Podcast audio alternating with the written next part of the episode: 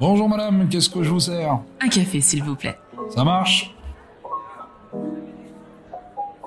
J'ai découvert mon invité du jour sur Instagram. Son compte est une source d'inspiration et d'astuces où on apprend quelque chose sous chaque post. J'ai l'immense plaisir de recevoir Nina Jardin du compte My Green Cocoon. Cocoon. Je lui demandais comment ça se prononce précisément. Un compte dédié à la décoration d'intérieur durable. Pendant cette conversation, nous parlerons slow décoration, de retour aux sources, de green machine, de bon sens et de comment au quotidien réussir à avoir une démarche écologique pour son intérieur. J'ai envie de changer le monde, mais tu ne sais pas comment y arriver. Je suis Tia Brown Sugar, une touche à tout qui pense que les gens qui brillent n'éteignent pas les autres. Autour d'une tasse de café, je t'emmène découvrir ces étoiles.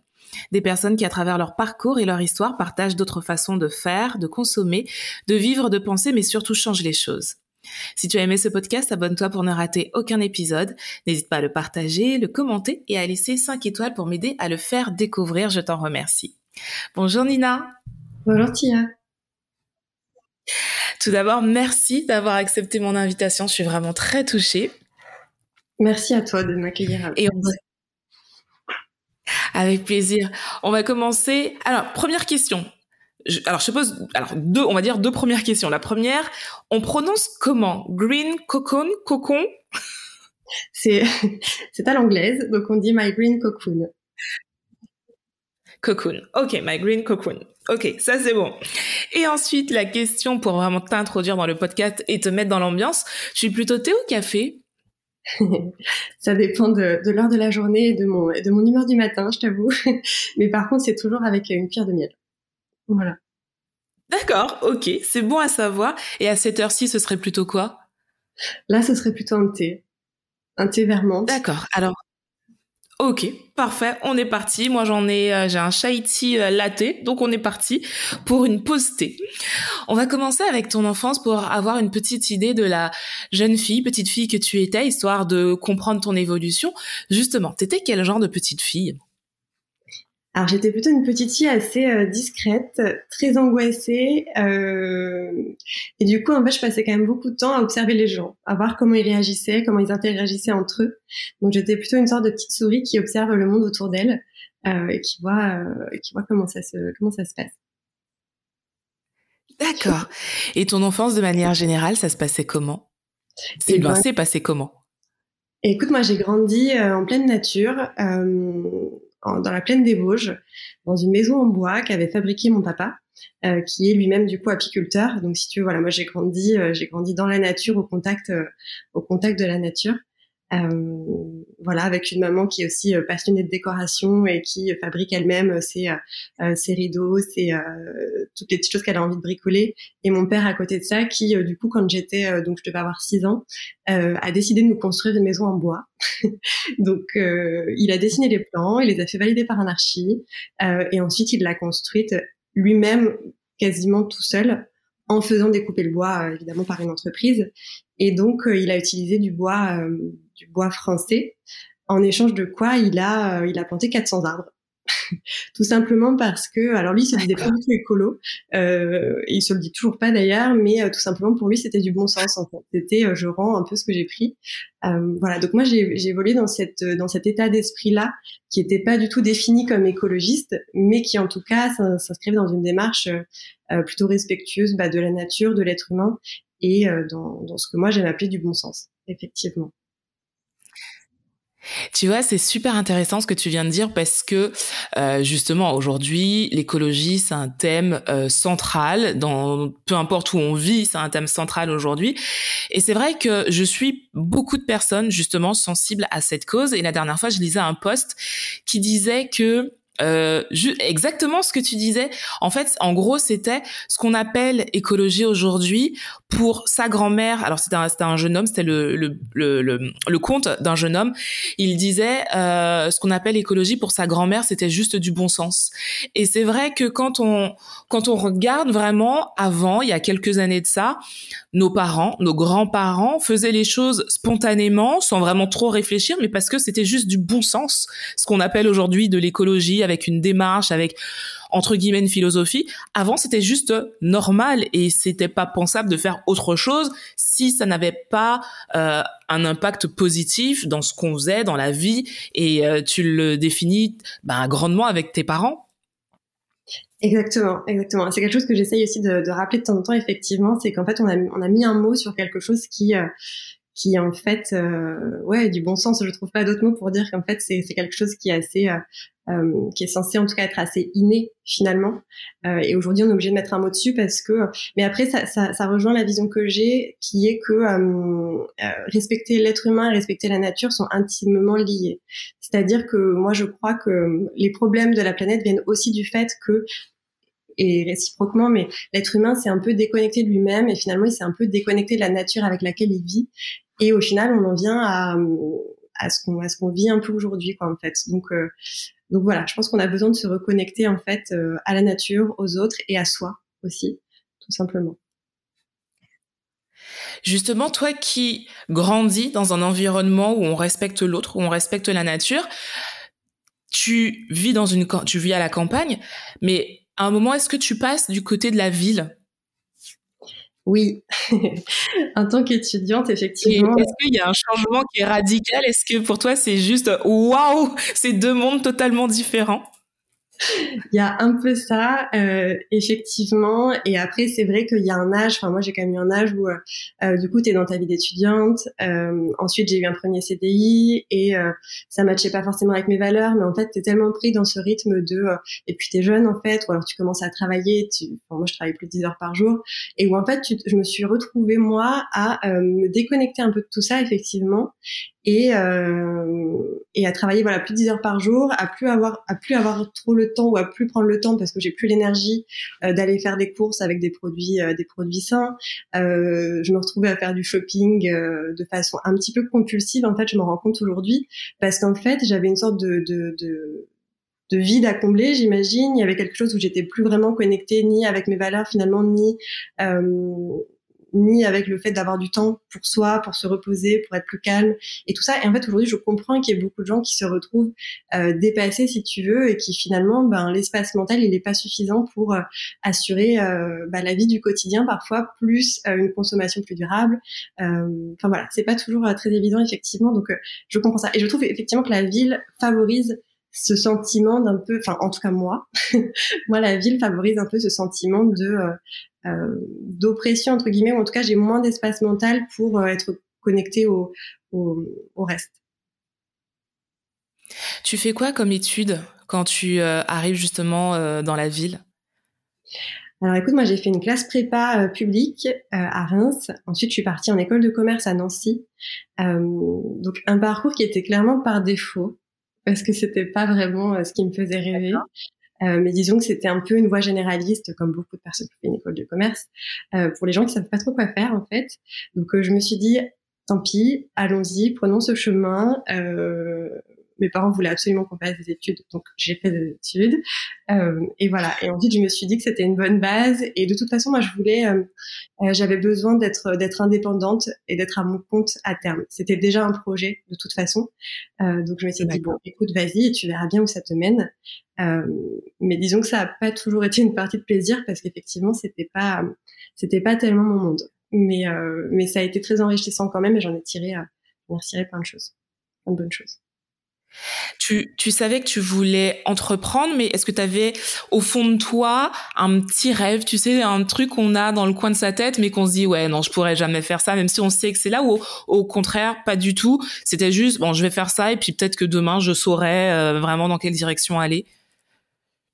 Je t'avoue que j'avais pas d'idée de euh, euh, comment dire permanente. C'est-à-dire qu'il y avait des fois où euh, j'avais très envie de devenir artisane, de devenir bijoutière. Ensuite, ça allait être complètement autre chose.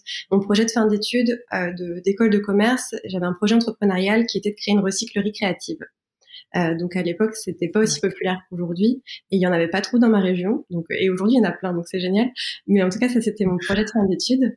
Euh, et d'ailleurs, quand quand il y a eu ce déclic dans ma vie et où je me suis dit ok maintenant je me laisse deux ans en fait pour euh, donc j'avais mes deux ans de chômage c'était après mon premier CDI et je me suis dit je me laisse deux ans pour savoir en fait ce que je veux faire de ma vie parce que c'était quand même finalement une question qui était en fond et que je retrouve chez beaucoup de gens aujourd'hui finalement qui sont un peu paumés, qui savent pas trop ce qu'ils veulent faire, qui est euh, mais en fait quel sens je veux donner à ma vie, comment est-ce que je veux occuper mes journées, qu'est-ce qui est fait pour moi euh, et en même temps apprendre à se connaître aussi parce que c'est aussi c'est aussi très important. et à ce moment-là, je me suis mise à expérimenter plein de choses. J'ai pris des cours en typographie, j'ai pris des cours de céramique, j'ai ouvert ma Green Cocoon qui à la base était finalement un blog.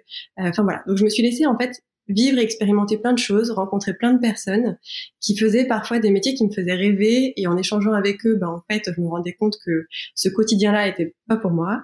Euh, donc voilà, donc je me suis vraiment laissé deux ans le temps de finalement de, de partir un peu à l'aventure et de d'écouter, de me laisser porter par les rencontres, par les choses que j'avais envie d'essayer et euh, pour trouver un peu ce qui me faisait vibrer. Et ça, c'est une vraie chance quand même euh, aujourd'hui en France, c'est de pouvoir euh, c'est de pouvoir faire ce genre de choses, clairement.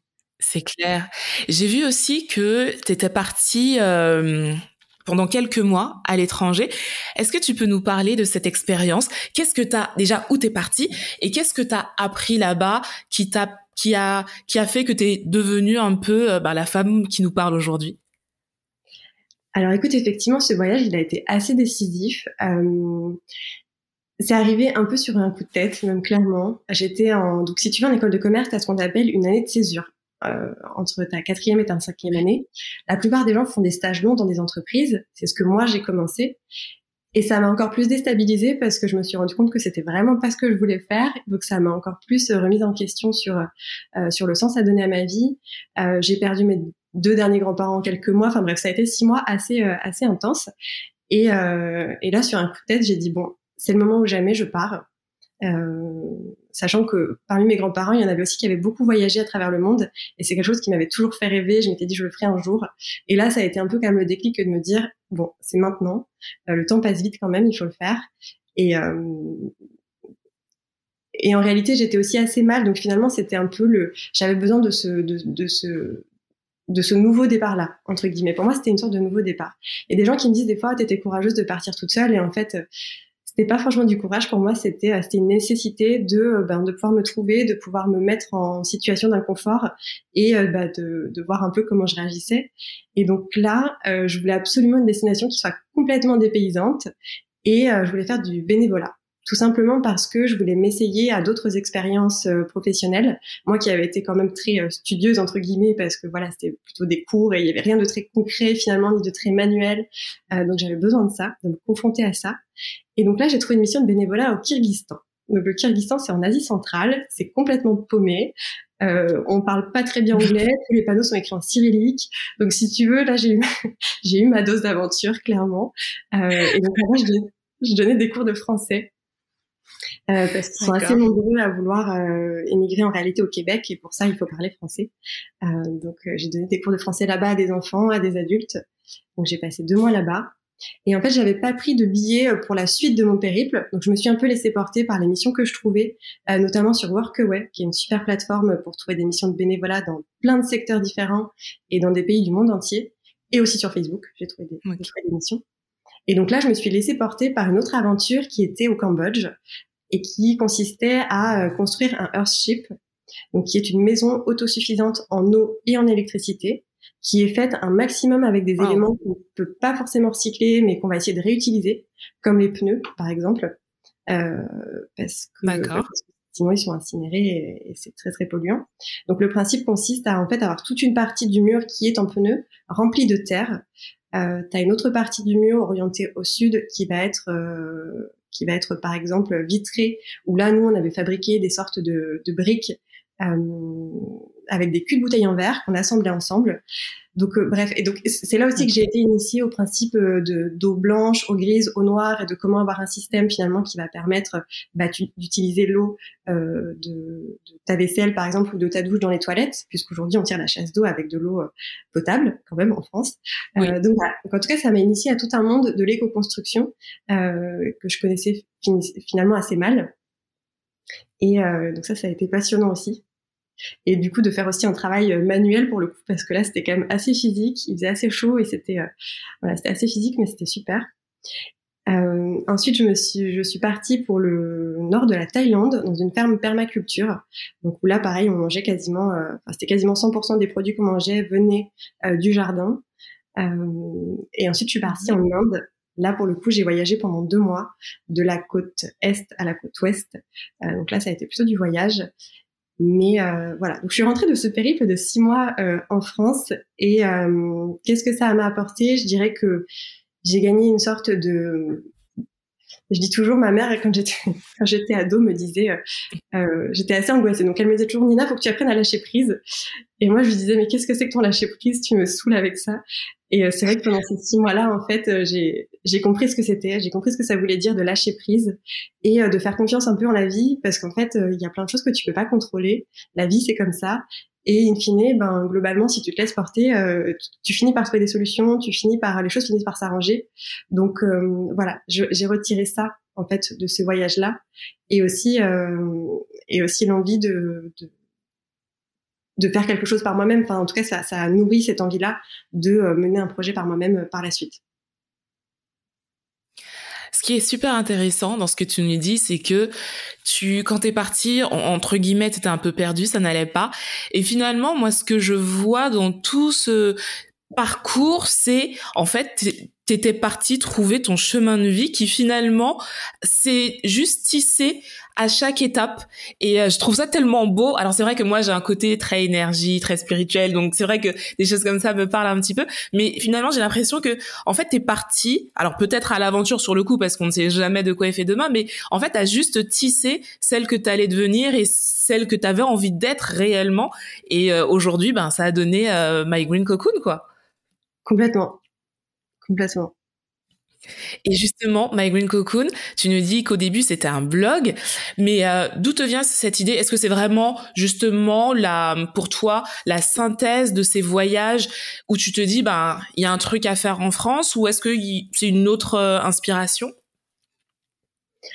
Alors, si tu veux, quand je reviens de mon voyage, je reprends mes six derniers mois d'école de commerce, euh, plus six mois de fin de stage, et ensuite je trouve un CDI. C'est-à-dire que quand je rentre en France, euh, bah, tu te retrouves quand même assez rapidement, finalement, dans ton quotidien en France. Je reprends une vie à peu près euh, normale, mais enrichie de tout ça. Et donc j'ai ce, ce, projet entrepreneurial de fin d'école de commerce, mais je me sens encore très jeune, avec pas d'expérience euh, professionnelle euh, plus que ça. Donc finalement, je me dis, je vais d'abord trouver un CDI et on verra après. Et euh, là, je trouve un CDI chez Decathlon, qui est en fait une assez bonne école parce que euh, je me retrouve responsable de rayon. Et donc là, tu fais du management, euh, de, de la gestion euh, de stock, de la gestion de ton équipe, du marketing, de la communication. Tu vois vraiment finalement toutes les facettes d'un chef d'entreprise. Et, et, en fait, c'était un peu ce, finalement l'expérience dont, dont, je rêvais pour pouvoir un jour faire quelque chose. Mais l'idée de faire quoi encore n'était pas du tout, était pas du tout claire. D'accord. Donc voilà. Et donc ensuite, il y, a eu, y a eu un déclic au bout d'un an chez Decathlon euh, qui m'a fait me dire, ok, c'est maintenant, parce que le temps il passe trop vite, encore une fois, et, euh, et c'est maintenant. Donc je me suis laissé un an encore pour euh, ben, continuer justement cette, enfin, démarrer en fait cette exploration dont je te parlais tout à l'heure, qui était en fait d'expérimenter plein de choses, de lire des livres sur ce qui m'intéresse, de tout ça. Et en fait, j'ai eu euh, j'ai eu une sorte de révélation en fait finalement. Évidemment je me suis reconnectée en fait à, à cette passion pour la déco que j'avais quand j'étais petite. Euh, mais en même temps moi ce que j'aimais c'était le côté plutôt sensoriel de la décoration. Donc j'ai découvert Hills Crawford qui euh, justement elle parle de la décoration du bien-être et qui est euh, ben, qui est euh, comment un intérieur nous fait du bien lorsqu'il sollicite nos cinq sens de, de façon positive. Et ensuite, alors je m'étais un peu euh, décrochée du volet euh, écologique et nature entre guillemets dans cette vie euh, dans cette vie plus citadine. Mais euh, ben c'est revenu aussi. Et en fait j'ai eu un déclic en sortant d'un magasin de, de de fast consommation, euh, alors que j'essayais quand même de manger bio, de faire un peu attention, que j'étais un peu consciente de tout ce qui se passait. Euh, je sortais de ce magasin avec un objet de déco euh, complètement fast déco, et je, je me suis, j'ai eu comme, comme un déclic en me disant mais mais pourquoi est-ce que tu appliques tout ça à la nourriture, à tes produits ménagers, à tout ça? Et en fait, tu vas quand même acheter de la fast déco, c'est quand même assez euh, euh, incohérent finalement. Et j'ai commencé à faire des recherches sur le sujet. Et euh, tout ce que j'ai trouvé sur euh, sur la décoration éco-responsable, je t'avoue que c'était assez ringard, ça donnait pas forcément très envie. Euh, c'était souvent résumé à voilà un petit peu de bricole, des petites choses comme ça. Et j'ai voulu creuser pour savoir s'il existait d'autres choses. Et là, je me suis rendu compte que quand même, il y avait des marques qui commençaient à mettre des démarches en place, qu'il y avait quand même des solutions possibles. Et moi, ma, ma, volonté, ça a été de me dire, euh, j'ai envie de rendre ça plus accessible, j'ai envie de montrer qu'on peut faire de l'écologique et du beau. Et ça a été euh, cette idée de, euh, de donner envie aux gens d'y passer en rendant finalement l'écologie désirable. Ça, c'était vraiment le postulat de départ et qui en fait est toujours le même, même si les activités euh, évoluent au fur et à mesure. Mais c'est ce qu'on appelle un peu le why de Simon Sinek, si on s'intéresse un peu à, à la raison d'être des entreprises. C'est ça en fait. Moi, ma raison d'être aujourd'hui, c'est ça. C'est démocratiser des intérieurs écologiques et sains sans sacrifier l'esthétique ni le, ni le budget. Mais je pense que ce que tu dis, ça parle à tellement de monde. Et déjà, moi, ça me parle à moi parce que quand tu dis que tu sors d'un magasin de déco euh, de fast euh, consommation, mais moi, je me vois, c'est-à-dire que je suis dans, je suis exactement toi il y a quelques années dans cette démarche où je me dis, bah, au quotidien, j'essaye de faire attention. J'achète au magasin bio, j'achète plus de fast fashion à part si vraiment je peux pas faire autrement. Comme la dernière fois, j'ai ma salopette qui s'est déchirée euh, en plein cours. Donc bon, j'avais les fesses à l'air, fallait que j'achète un truc, tu vois. Mais j'essaye quand même au maximum de faire attention. Et c'est vrai que alors j'adore la décoration et c'est d'ailleurs pour ça que je te suis. C'est parce que j'adore la décoration. Je pourrais rester des heures à regarder euh, des trucs de déco, à regarder des, séries euh, sur internet qui parlent de décoration. J'adore ça. Et je peux aller dans un magasin où faut pas et ressortir en me disant mais pourquoi tu fais ça? Pourquoi en fait c'est ça n'a pas de sens ça n'a et je suis sûre qu'il y a tellement de personnes qui nous écoutent et qui sont dans cette encore dans cet état d'esprit. Donc c'est pour ça aussi que j'ai voulu t'inviter pour montrer qu'il y avait une alternative qu'on pouvait faire différemment. Parce que ouais encore une fois je suis persuadée qu'on est nombreux dans avoir malheureusement cette démarche de facilité. Parce que ça reste encore je pense tu nous le diras encore de la facilité oui, bien sûr. Il y a plein de solutions qui existent en fait, mais euh, c'est vrai qu'elles euh, elles sont pas forcément euh, trouvables aujourd'hui, en tout cas en nombre, dans les magasins, dans les magasins qu'on visite facilement en fait, sur proximité de chez. Ouais, justement. My Green Cocoon euh, nous donne, donc le blog, nous donne les outils pour concevoir la décoration de manière éthique avec une approche de slow décoration. Est-ce que tu peux nous, nous expliquer déjà ce concept de slow décoration? C'est quoi? C'est quoi cette approche? Alors, si tu veux, la notion de slow décoration, elle est venue, euh, elle est venue assez vite. Euh, l'une des grosses questions et qui, qui l'est encore aujourd'hui, c'est quels sont les bons mots pour parler de ça, euh, tout en tout en et que ça transcribe le sens que je veux lui donner sans faire peur aux gens, parce qu'il y a encore plein d'a priori sur l'écologie et parfois ça peut faire un peu peur. En fait, c'est pas très sexy. Euh, donc cette idée de slow décoration est venue euh, de euh, euh du mouvement slow food qui est né en Italie dans les années 80, qui euh, justement s'était monté contre l'implantation d'un McDo pour consommer plus local, des produits euh, bons au prix juste. Et finalement, c'était vraiment les valeurs avec cette vision globale que moi je voulais euh, que je voulais exprimer. Donc pendant un moment, j'ai parlé de slow décoration. Euh, sauf que Aujourd'hui, je trouve qu'elle est déjà un petit peu euh, galvaudée parce qu'elle a été reprise euh, maintes et maintes fois pour parler d'un style de décoration, donc avec des couleurs terreuses, euh, un style plutôt minimaliste. Et donc finalement, dans la tête de beaucoup de personnes aujourd'hui, c'est plus tellement des valeurs, mais c'est davantage un style. Et c'est ce qui m'ennuie un petit peu. Donc du coup, maintenant, je parle de design intérieur durable, qui que je trouve peut-être un petit peu plus parlant et évocateur pour parler de tout ça. Alors justement, c'est quoi exactement si euh, justement on va un peu plus loin que le côté esthétique, donc euh, couleur et tout ça, c'est quoi cette approche? Comment on, fait pour avoir une décoration, ben, comme tu le dis, euh, éthique? Alors écoute, pour moi, si tu veux, il y a, j'ai essayé de définir justement cinq piliers de cet intérieur durable et pertinent. le premier, ça va être déjà de se questionner sur les besoins. D'abord les besoins des habitants, évidemment, parce qu'en fait, on n'a pas du tout tous les, les mêmes besoins. Euh, et forcément, pour qu'un intérieur déjà dure le plus longtemps possible dans le temps, et donc on en change moins souvent, il faut qu'il soit vraiment pertinent pour la personne, pour les personnes qui l'habitent. Ça, c'est la première chose. Il y a aussi les besoins du bâti, parce qu'aujourd'hui, quand tu fais de la rénovation, un bâti, il a une vie avant, donc il n'a pas forcément les mêmes besoins en rénovation qu'un autre.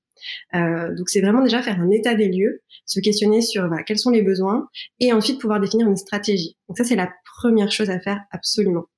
Euh, il y a un autre pilier qui va être évidemment celui du bien-être, pour moi qui est essentiel, parce que encore une fois, il y a cette relation de euh, respect de l'humain, respect de la nature qui sont intimement liés et un être qui sera bien, enfin un habitant qui sera bien dans son habitat, euh, il aura envie d'y rester plus longtemps, il aura moins envie de changer sa décoration, euh, il aura sûrement moins de problèmes de santé, que ce soit physique ou de santé mentale, parce qu'il se sentira bien, donc il ira moins chez le médecin. Enfin voilà, c'est vraiment une logique euh, globale et d'effets qui tient compte aussi des effets induits, des effets induits.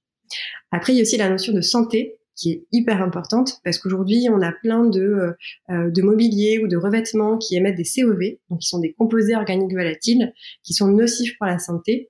Euh, il y a aussi tout ce qui va être ondes électromagnétiques parce qu'il y en a qui sont plus sensibles que d'autres. Il y a aussi des questions comme le radon, par exemple, dans certaines régions. Euh, voilà, donc il y a plein de petites choses en lien avec la santé qui peuvent être limitées quand c'est bien fait. Euh, quand c'est bien fait. Après, il y a aussi tout le volet réemploi, parce qu'en fait, euh, bah, réemployer des choses, ça va être le, premier, la première action euh, concrète pour euh, aller vers plus d'écologie parce que forcément ça va être des matières qu'on n'extrait pas, ça va être des produits qu'on ne fabrique pas. Donc forcément en termes d'impact, ce sera moindre que du neuf. Et seulement en dernier recours, donc le cinquième pilier, ce serait du neuf éco-conçu, où là l'éco-conception, c'est vraiment euh, un produit qui a été pensé de l'extraction des matières premières jusqu'à sa fin de vie, en passant par euh, comment il est fabriqué, comment il est utilisé, quel est l'emballage dans lequel il est, il est conditionné et euh, de s'assurer que ce soit le, le, moins impactant possible sur l'environnement. Donc voilà, c'est vraiment une vision 360 de euh, comment euh, comment faire un habitat qui soit le plus pertinent possible. C'est Claude Lefrançois qui parle de rénovation pertinente, donc je, je lui emploie ce terme pour parler d'intérieur pertinent parce que c'est vraiment ça, c'est une logique c'est une logique globale. Justement, en parlant de logique, il y a, y a, deux petites choses qui me viennent à l'esprit. Euh, en parlant de logique, justement, alors, je pense que c'est lié à ce que tu nous disais aujourd'hui, où justement ce, cette notion de slow décoration a été euh, galvaudée et un peu modifiée dans son essence même, ce qui fait qu'aujourd'hui on a tendance à croire que c'est plus de la décoration que vraiment un mouvement. Et lié à ça, par exemple, il y a quelque chose que tu disais lié à la logique sur ton euh, sur ton feed Insta qui moi m'a interpellé parce que j'ai fait partie de ces gens. Euh, par exemple, quelqu'un qui a une démarche écolo écologique entre guillemets, mais qui pour justement avoir cette impression de slow euh, décoration, ira acheter des bocaux en verre en se disant bah c'est bien plutôt que de réutiliser, et justement tu viens de le dire, réutiliser les matières, plutôt que de réutiliser par des choses qu'il y a à la maison. Comment tu penses qu'on pourrait changer cette façon de penser? Alors effectivement, euh, on entend beaucoup parler de, de, l'idée de changer de paradigme aujourd'hui, et, euh, et c'est ça en fait, c'est euh, repenser les façons dont on, dont on consomme et du coup changer les habitudes qu'on a aujourd'hui. Et c'est finalement c'est ça qui est pas si évident que ça. Euh, tu vois par exemple, moi j'ai pris l'habitude de euh, dès que je dès que j'ai envie de quelque chose, tout de suite euh, je vais voir sur Vinted ou sur euh, ou sur le Bon Coin si ça existe en fait. C'est devenu un réflexe. Mais typiquement ça fait partie des des, des petites habitudes à prendre. Alors effectivement c'est aussi accepter que potentiellement ça peut prendre plus de temps parce qu'il va falloir trouver justement euh, euh, le produit qu'on cherche en réemploi, ce qui peut être un peu plus long.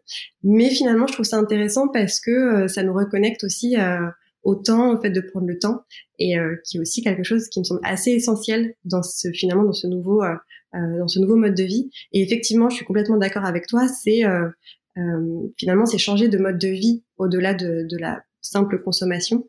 C'est changer de oui, c'est changer de quotidien en fait.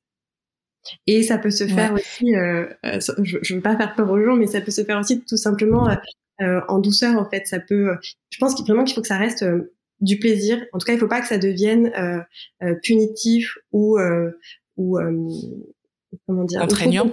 Trop, contraignant, exactement. Parce que je vois aussi des personnes qui s'épuisent en fait là-dedans, qui se mettent tellement de contraintes qu'en fait elles en deviennent fatiguées finalement, elles n'ont pas l'air si heureuses que ça. Et je pense que c'est la, la limite à ne pas franchir, entre guillemets, même si en fait on y passe tous, hein, parce que dans, dans le, l'éco-anxiété, il y a plusieurs étapes. Donc, euh, on a tendance à tous passer un petit peu par là.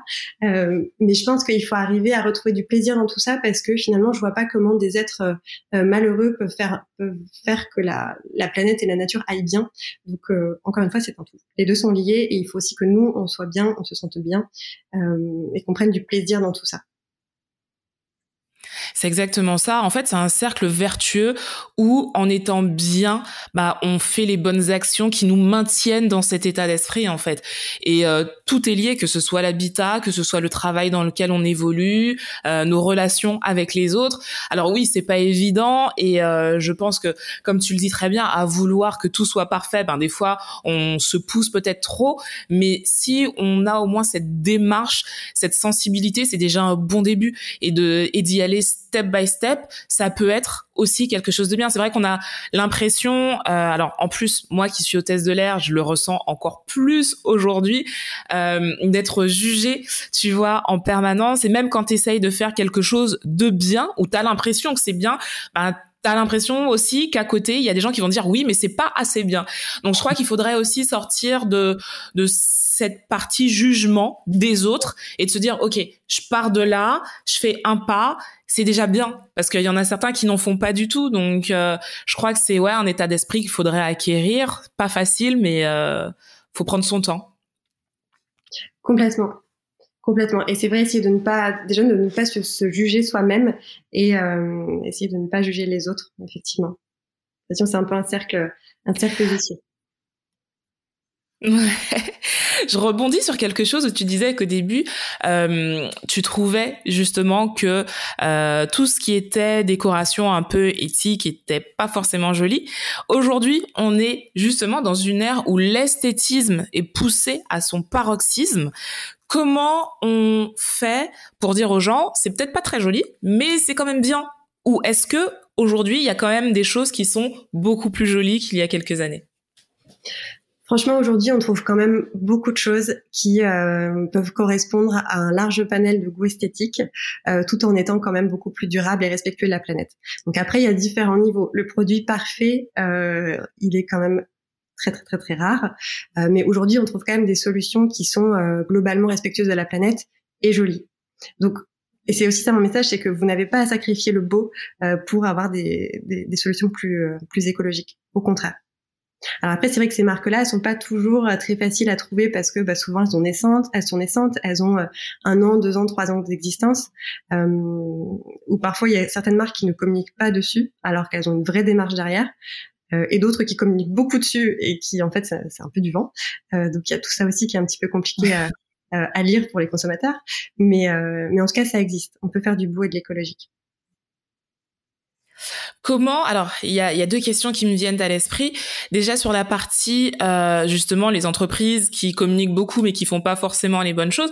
Comment on arrive à faire la différence entre une entreprise qui fait des choses bien au niveau de la décoration et une entreprise qui fait pas de bonnes choses? Parce que en fait, tu vois, aujourd'hui, par exemple pour la fast fashion, pour les vêtements, on est un petit peu plus sensibilisé. Donc c'est vrai qu'on aura tendance à peut-être regarder euh, où est fabriqué euh, le vêtement, les euh, matières utilisées, tout ça. Mais au niveau décoration tu me diras ce que tu en penses, mais je ne pense pas qu'on ait vraiment une culture qui nous permette de se dire ça c'est bien, ça c'est pas bien. Comment on fait quand on est ben, monsieur, madame, tout le monde et qu'on voudrait quand même essayer de faire euh, un bon achat?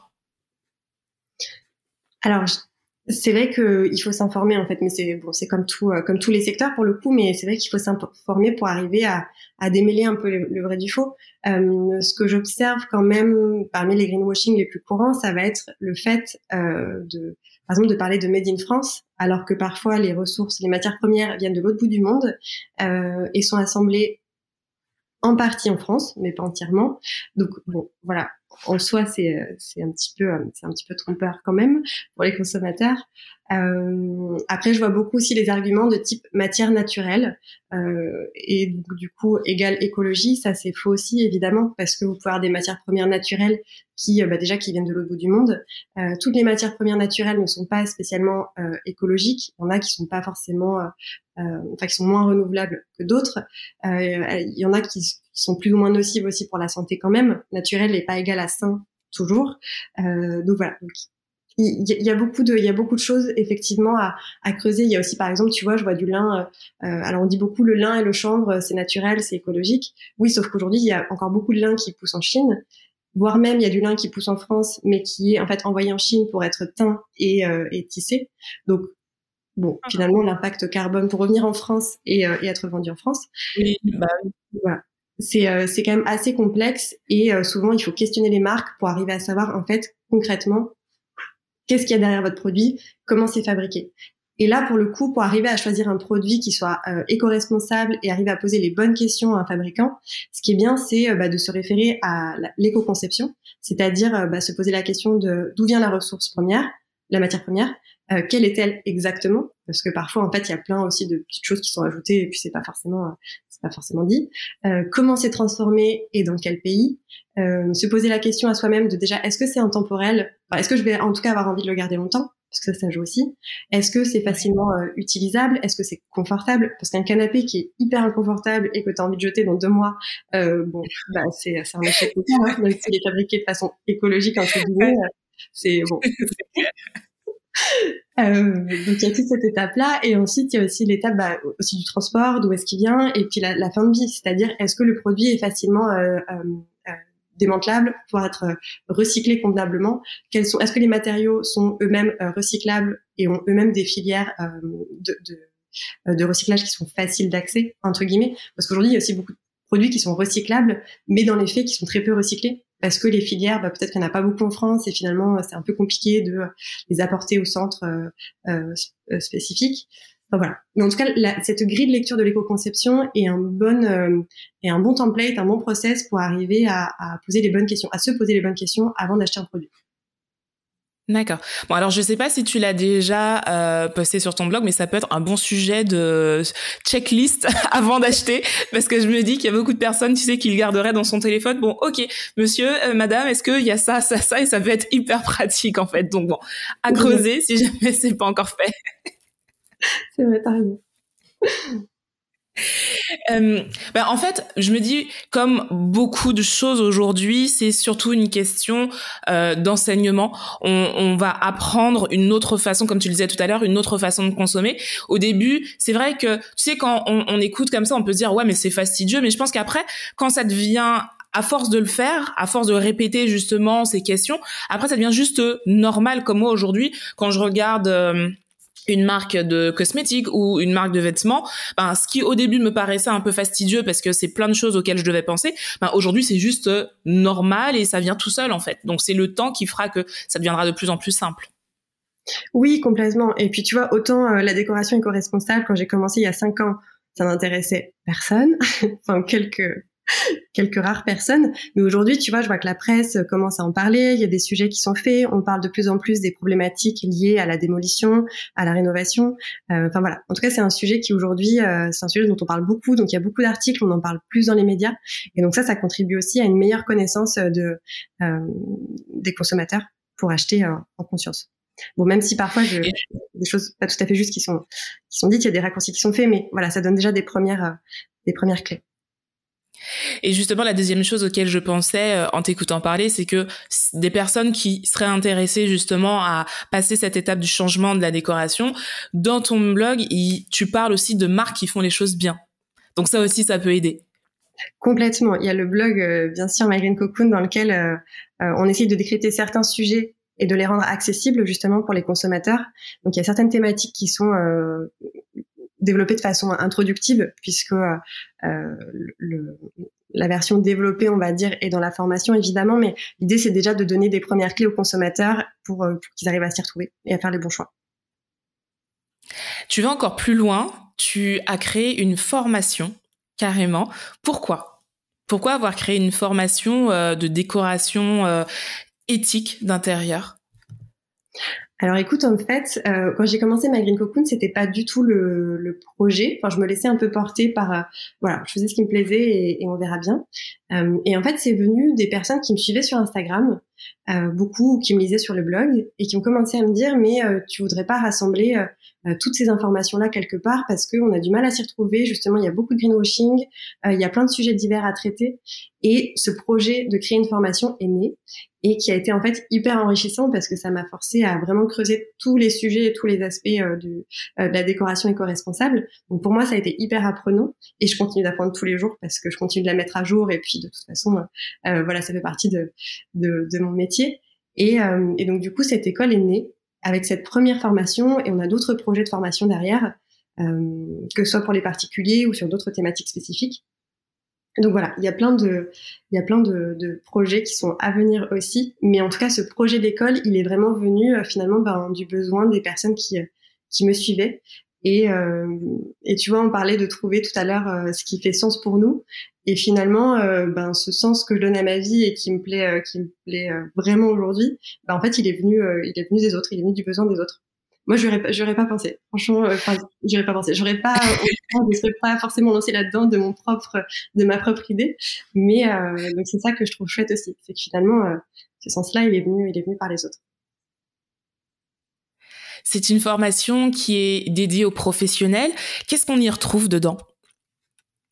Et ben justement, on retrouve cette vision globale. Alors, il y a des personnes qui qui ont tendance à et notamment qui me disent oui, je voudrais faire ta formation en matériaux écologiques. Alors à chaque fois, je rappelle que c'est pas une formation en matériaux écologiques parce que justement, il y a cette vision 360. Donc à la fois, on voit euh, comment euh, euh, bien faire son rendez-vous diagnostic avec son client, comment vraiment arriver à lire entre les lignes, en fait, parce qu'entre les besoins des personnes qu'elles expriment et les besoins profonds, mais parfois c'est quand même un petit peu différent, arriver à comprendre vraiment ce qui pourrait leur faire du bien au-delà des couleurs peut-être tendances qu'elles ont vues dans le dernier magazine de déco et qu'elles pensent vouloir absolument. parfois c'est un petit peu, c'est pas tout à fait ce qui leur convient à, elles, en tout cas. Euh, après ça, on voit aussi euh, bah, tout ce qui est. On présente quand même les matériaux parce que c'est quand même hyper important de comprendre ce qu'il y a derrière, d'où ils viennent, comment ils sont transformés, où sont les différentes ressources euh, dans le monde, par exemple, parce qu'il y a des produits qui ne peuvent pas être locaux par définition si on n'a pas la ressource euh, en France, par exemple. Euh, ensuite, on voit aussi tout ce qui est logique de l'éco-conception, logique du réemploi aussi. On voit aussi quels sont les différents types de revêtements, quelles sont euh, quelles sont leurs particularités, comment est-ce qu'on peut, euh, enfin quelles alternatives on peut trouver à telle ou telle solution. Et enfin, on voit euh, tout ce qui est ben, comment choisir du mobilier, comment choisir un canapé, comment choisir de la petite décoration, une literie. Donc voilà, après on rentre vraiment dans, les, dans tout ce qui est petits objets et mobilier. Si on est Pardon, excuse-moi, vas-y. Et alors juste oui, euh, je précise avec la avec la formation aujourd'hui, on a une base de données de euh, alors aujourd'hui il y en a 600 et euh, on en a on en a 400 autres qui doivent arriver, mais donc on aura prochainement 1000 marques de décoration et de mobilier wow. qu'on a référencé sur une sur une voilà sur une sorte d'annuaire en ligne qui est mis à disposition de nos étudiants. et l'idée, c'est que il y a une sorte de, comme aucune marque n'est parfaite, hein, encore une fois, elles sont très très rares. Il y a un on aime, on aime moins, qui permet justement de mettre de la transparence et d'aider finalement les utilisateurs à trouver les marques qui sont euh, bah, adaptées à un projet et aux besoins des habitants. Parce que bah, parfois on peut pas conjuguer euh, écologie euh, et santé et peut-être quelqu'un qui est vegan ou quelqu'un qui veut absolument que du Made in France parce que c'est ses convictions à lui. et ben peut-être qu'il y a des marques qui vont convenir plus que d'autres en fonction de ses priorités à lui aussi. D'accord, c'est super intéressant et 1000 marques c'est quand même pas rien. Donc vraiment bravo pour ce travail de, de recherche et de collecte. Donc euh, n'hésitez pas si vous êtes un professionnel euh, et que vous avez cette sensibilité et que vous avez envie de changer les choses parce que c'est aussi ça, c'est se dire qu'on change un milieu qui aujourd'hui euh, moi qui m'intéresse à l'immobilier, honnêtement, aujourd'hui, sur les réseaux sociaux, on n'en parle pas beaucoup, quasiment pas. Et je me dis que ça peut être un moyen de se dire, OK, moi, je suis acteur de ce changement. Donc vraiment, si ça vous intéresse, n'hésitez vraiment pas à aller voir la formation. Et justement, donc ça, c'est pour les pros. Mais si, moi, demain, je veux euh, bah, changer les choses, mais chez moi, est-ce que tu as pensé euh, peut-être à faire euh, quelque chose de peut-être moins lourd pour monsieur et madame tout le monde ou est-ce que c'est pas encore prévu? C'est dans les cartons. c'est un projet effectivement. accompagner les, les, particuliers sur ce volet-là aussi. Euh, D'autant plus que, alors moi, je suis en train aussi de rénover, si tu veux, de pour passer un peu de la théorie au concret, vu que j'ai pas de formation d'architecte d'intérieur. j'ai acheté du coup un duplex dans les Hauts-de-Vosges avec ce projet de le rénover de façon écologique. Et là, je me rends compte du, du parcours du combattant pour quelqu'un qui est pas initié et la complexité que c'est à vouloir à la fois faire les choses bien, vouloir gérer son chantier, puis aller jusqu'à la petite déco. Enfin, franchement, c'est euh, c'est compliqué. Donc, euh, on est aussi en train de réfléchir à des solutions pour pouvoir accompagner, euh, pour pouvoir accompagner les particuliers dans, dans, dans ce parcours-là, et notamment dans, la dans le volet décoration, si, si c'est la seule partie qui les intéresse. Donc voilà, on a des choses qui sont en, en préparation pour les particuliers.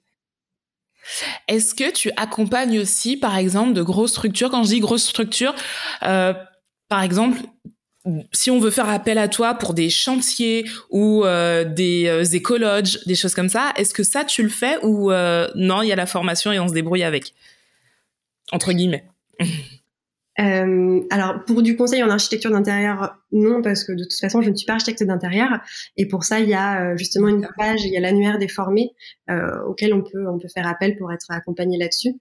Euh, après typiquement c'est des formations que eux pourront suivre, des accompagnements que eux pourront suivre également euh, au même titre que des particuliers s'ils souhaitent être accompagnés là-dessus. D'accord.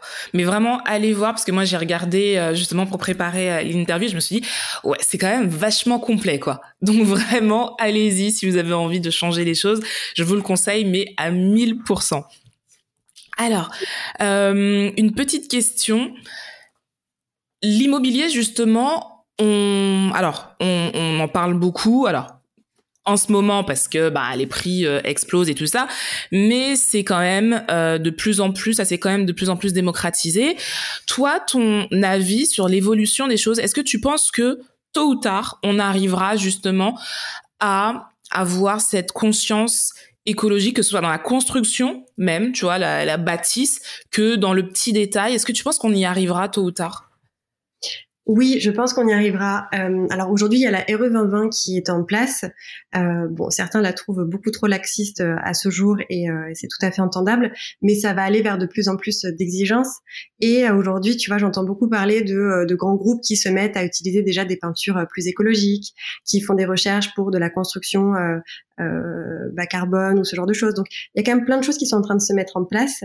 Euh, et je vois aussi des initiatives euh, assez intéressantes, comme par exemple, il y a Lauren Schied qui est, est une des premières femmes, je crois, euh, dans la promotion immobilière et qui a envie déjà de, de, de, faire les choses correctement. Je vois aussi par exemple Alexandra Terme qui est euh, qui elle est membre des shifters euh, pour la partie groupe immobilier et urbanisme, qui essaye aussi finalement de rassembler leurs forces entre investisseurs immobiliers pour faire les choses correctement, pour faire des rénovations pertinentes. Donc il y a vraiment beaucoup de choses qui se passent en ce moment. Euh, là, j'étais aussi euh, il y a deux semaines à Paris aux Journées franciliennes du réemploi. Donc, c'était plutôt dédié justement aux chantiers publics et euh, et, et aux chantiers de plus de 1000 mètres carrés en tout cas. Et on voit qu'il se passe beaucoup beaucoup de choses. Alors typiquement sur le réemploi, c'est encore un sujet assez euh, euh, naissant euh, sur lequel il y a encore beaucoup de questions qui sont posées, qui sont pas forcément euh, très claires, mais on voit que ça bouge très fort et qu'il y a une vraie envie à la fois de l'État et de plein de parties prenantes de faire avancer les choses. Donc euh, donc oui, j'ai envie d'y croire. Après, la seule chose qui peut être un peu inquiétante parfois entre guillemets, c'est que euh, bah, tout le monde n'a pas toujours le, même euh, regard sur ce qu'est une rénovation qui soit pertinente. Et, euh, et là, bon, du coup, je pense qu'il y a encore quelques quelques recherches à faire et quelques cordons à quelques violons pardon à accorder. Mais mais en tout cas, ça va vraiment dans le bon sens. Donc ça, c'est rassurant. Bon, c'est une bonne chose. Justement, en parlant de pertinence, on s'éloigne un peu des, des gros chantiers, mais la pertinence, par exemple, est-ce que tu trouves ça pertinent quelqu'un qui crée une marque dite éthique, par exemple à Bali, avec euh, justement des, euh, en mettant en avant les euh, acteurs locaux, donc des pièces fait main, des trucs comme ça, et qui les revend à l'autre bout du monde, par exemple pour quelqu'un en France? Est-ce que pour toi c'est pertinent et ça reste dans une logique éthique? Ça reste dans une logique éthique à partir du moment où ça, ça a une démarche solidaire avec les populations locales. Euh, je trouve que c'est pas des projets. il faudrait pas que 100% des projets soient comme ça. C'est aussi une question de, euh, de quantité en fait à chaque fois. Ça c'est hyper important. Euh, et ce genre d'initiatives pour moi sont importantes pour justement avoir ce côté euh, humain et solidaire avec des savoir-faire, des matières premières aussi locales que de toute façon on n'a pas on n'a pas forcément en France. Pouvoir soutenir les populations sur place, euh, je trouve que c'est des, initiatives qui euh, qui oui sont pertinentes. Euh, à partir du moment où, où, toutes nos maisons françaises ne sont pas meublées qu'avec ça, c'est c'est aussi la, la, la, la une partie de la réponse. Mais en tout cas oui, ces projets sont intéressants. D'accord. Bah, non, mais c'est vraiment euh, c'est important parce que des fois on ne sait pas où justement se positionner par rapport à ça en se disant ben c'est quand même pour soutenir une cause aussi en quelque part, mais en même temps est-ce que ça fait sens de le faire venir de là-bas? Et euh, c'est intéressant d'avoir ton point de vue là-dessus parce que bah on essaye de bien faire sans forcément avoir toutes les armes en main, donc euh, voilà. ouais, c'est pas toujours évident. Je comprends. Alors, dernière question, on va bientôt arriver en plus à l'heure d'interview, mais c'est un sujet que je trouve hyper passionnant, la décoration. Donc c'est vrai que je pourrais en parler des heures. Mais on arrive à la dernière question. Alors, il paraît que c'est la plus dure, tu me diras ce que tu en penses. Si on ne devait retenir qu'une chose, soit de toi, de ton expérience, ou un message que tu as envie de faire passer, ce serait lequel? Je confirme, c'est pas une question facile. Euh, si on devait retenir une chose, euh, ben, je dirais que c'est, euh, je dirais que c'est un peu, euh, c'est un peu ce truc de lâcher prise et de, de de, de, faire confiance un peu au process entre guillemets et de se laisser porter un peu par euh, ben, par les expériences par les rencontres euh, même si parfois il faut savoir euh, faut savoir dire non évidemment. Mais euh, et puis s'écouter en fait. Je pense qu'il y a une grosse part de de s'écouter en termes d'intuition et d'arriver à faire la part des choses entre là j'ai l'impression que c'est non mais c'est parce que j'ai peur. Enfin voilà. C'est arriver à s'écouter vraiment pour savoir quelles sont les bonnes réponses pour soi indépendamment aussi de quelle est bah, parfois la vie des autres Ça, c'est important. Et je pense que quand on s'écoute, au final, euh, ça finit toujours par, euh, par aller, même s'il y a des moments, il y a des moments, il y a des, il y a des hauts, il y a des bas. Et tiens, justement, j'entendais à la radio hier euh, une phrase que j'ai trouvée hyper intéressante, mais j'ai pas eu le temps de d'entendre le, nom de l'auteur, mais ça disait dans la vie, parfois ça se passe bien, parfois ça se passe mal, mais ce qui est important, c'est de le vivre pleinement. Et je trouvais ça hyper intéressant, c'est d'avoir confiance et de continuer. Merci beaucoup Nina. Si on veut te contacter, euh, on fait comment pour te joindre? Eh ben écoute, sur Instagram, euh, j'y suis pas mal, donc sur my.green.cocoon ou alors sur mygreencocoon.com où on retrouve du coup la présentation des euh, différentes activités. Voilà. Et de toute façon, je vous mettrai euh, toutes les informations en barre d'informations, comme ça, si vous voulez la contacter, ce sera beaucoup plus simple. Merci beaucoup d'avoir partagé ce moment avec nous, de nous avoir euh, éclairé un peu sur justement cette nouvelle façon de faire, euh, qui est en fait que du bon sens. Ben, merci beaucoup à toi, Tia, pour ce moment. C'était c'était vraiment sympa. Merci beaucoup. Merci à vous de nous écouter un peu plus chaque jour. Euh, ben, je vous dis à la semaine prochaine. Prenez soin de vous, prenez soin des gens que vous aimez et gros bisous.